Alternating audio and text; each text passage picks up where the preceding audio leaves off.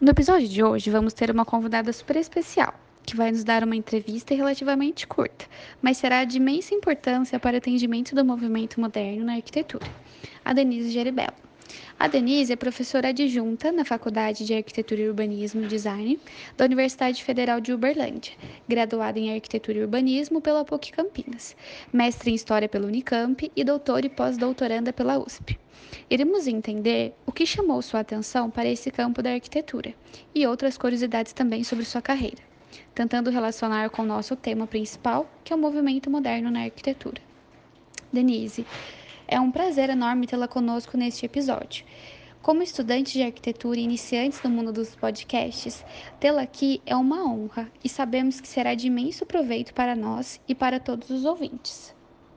Olá, é um prazer enorme para mim participar desse podcast. Primeira vez que eu estou participando de um podcast, muito bacana a iniciativa. Uh, falando um pouco da minha trajetória, né? Desde da minha formação, eu sempre fui muito ligada a essa questão da história da arquitetura. Quando eu entrei no curso de arquitetura, o que mais me chamava a atenção já era justamente essa questão da história. Eu, me chamava muita atenção os edifícios antigos e pensar as suas características em relação à época em que foram construídos. Então, eu sempre tive um olhar muito voltado para esse lado. Desde a graduação, eu já comecei a fazer iniciação científica. Eu fiz um projeto de iniciação científica sobre vilas operárias em Campinas. Então, a partir disso, foi me despertando ainda mais o interesse por essa área e de uma história mais recente, né? Que eu acabo tratando nos meus trabalhos, uma história que está mais próxima dos nossos dias, aqui de hoje. Então, sempre para mim foi interessante buscar entender como que aquelas edificações é, foram construídas, quais eram as ideias, qual era o contexto e como que elas chegaram no dia de hoje, né? Além de entender a história de construção dos edifícios, como esses edifícios se transformam no tempo e a maneira como eles chegam até hoje, e muitos deles tratados como patrimônio. Essa área do patrimônio também é uma área de grande interesse para mim. E espero que eu possa ajudar aqui hoje na nossa conversa para falar um pouquinho mais sobre o movimento moderno. Então vamos começar com a primeira pergunta, mas pode se sentir à vontade para fazer comentários que achar relevante ou interessante sobre o tema ou sobre você. Pergunta número 1. Um. Sabemos que o movimento modernista aconteceu em um período caótico para o mundo, desde a economia política e novas invenções. Analisando o período em que surgiu, o que você acha sobre qual foi a real intenção por trás da criação do movimento modernista? É muito interessante a gente pensar esse início do movimento moderno, né? Muitas vezes a gente olha para a história e pensa essas categorias que a gente acaba estabelecendo, por exemplo, como o movimento moderno, como algo mais fechadinho, assim, uma caixinha, que ela justamente serve para a gente organizar a nossa maneira de pensar os períodos, né? essa, cata essa catalogação do conhecimento. Mas quando a gente vai pensar profundamente sobre esses momentos históricos, né, esses movimentos, é interessante a gente pensar que são processos, que se tratam de processos. Então a gente vai vendo na arquitetura a partir do desenvolvimento de novas tecnologias, a partir do, do, início né, da industrialização, a partir dos ideais que começam a surgir com o iluminismo, uma nova maneira de se pensar, maneira, o, o modo né, de se construir.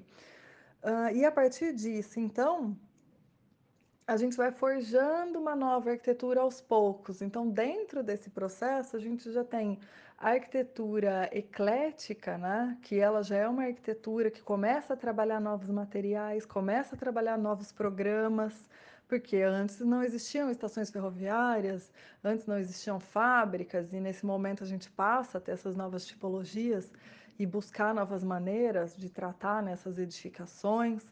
Posteriormente, a gente vai ter algumas inovações que vão partindo na questão da linguagem, né? como o movimento Art Nouveau, que aí o Art Nouveau ele vai ter duas vertentes, uma vertente mais voltada para o uso da natureza como grande inspiração, outra vertente que vai mais para um uso da geometria, né, como grande inspiração, a gente vai vendo na escola de Glasgow, por exemplo, então surgindo uma nova forma para essa arquitetura, e esse processo todo vai se desenvolvendo até a gente chegar no movimento moderno. Então, o movimento moderno é um amadurecimento Dessa dessa nova linguagem que começa a surgir, de uma nova forma de olhar para a construção.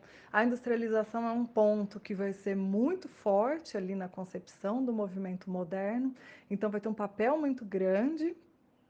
A racionalização, essa questão da racionalização do projeto, né? Hã, e a busca de uma linguagem universal, de uma linguagem que fosse única, assim, que fosse uma resposta adequada para um homem que se entendia que era o homem moderno, um homem tipo. Então a gente passa a pensar a partir da figura do homem moderno, que é muito, eh, que tem sua figura colocada ali, né, no Modulor do Le Corbusier. Hã, e as conjunturas políticas ali no momento, a guerra, né, ela esse modernismo ele começa a surgir, a tomar força ali no período entre guerras, e após a Segunda Guerra também ele vai ter um desenvolvimento muito significativo, no sentido de reconstruir as cidades que foram devastadas pela guerra. Então, a o ideário moderno ele vai ser muito aplicado na reconstrução de cidades, e aí vai ser um grande laboratório. Então a gente tem uma nova sociedade que vai se formando e que busca novas formas de viver. Então, além de simplesmente pensar um novo edifício, né, o movimento moderno ele vai pensar quais vão ser essas novas formas de se viver na cidade. E quando a gente fala de movimento moderno, é muito difícil a gente dissociar a ideia do edifício com a ideia do pensamento urbano, do pensamento da cidade, porque isso está muito conectado. Então existe uma proposta que busca justamente repensar a vida como um todo, esse viver moderno, e não simplesmente, hã, um abrigo, uma edificação que tivesse uma nova forma, mas é toda uma nova forma de se pensar. Hoje, atuando como arquiteta, doutora em História e com diversos artigos publicados, quais foram os benefícios e malefícios que esse movimento trouxe para a arquitetura para o modo de viver, visto que foi um movimento globalizado? Como a gente pensou um pouquinho na questão anterior, né, o movimento moderno ele surge em um momento específico, né, e buscando responder determinadas perguntas. Muitas vezes a gente olha hoje para a arquitetura, principalmente para o urbanismo moderno, e pensa questões que são complicadas e que são diferentes, né, do nosso ponto de encarar a cidade hoje em dia, como por exemplo a separação de funções na cidade. Hoje a gente pensa, a gente entende que uma cidade na qual você tem habitação, comércio, serviço, todos esses usos de uma maneira mais conectada é mais interessante do que aquela, do que aquela cidade modernista, né, que é uma proposta de cidade que separa todos esses elementos. Mas é, eu acho que é importante a gente ter ideia de que essa nossa leitura está partindo do presente. Naquele momento se buscavam né, determinadas respostas então eu acho que é complicado a gente falar em positivo e negativo, em bom e ruim, né, porque cada arquitetura está dialogando ali com o seu tempo. E no momento, né, do surgimento desse ideário da cidade moderna, a gente tinha muitas apostas na questão da tecnologia, muita aposta no carro, numa cidade onde todos tivessem carro.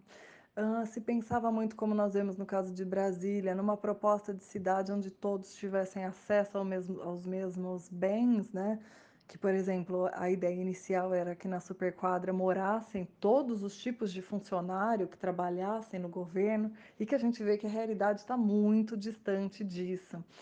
Então, o movimento moderno teve essa essas apostas que no fim não se concretizaram, né, que a gente vê que na vida da nossa sociedade a gente o carro teve um papel muito complicado e muito segregacionista, né, tem até hoje no desenho da cidade.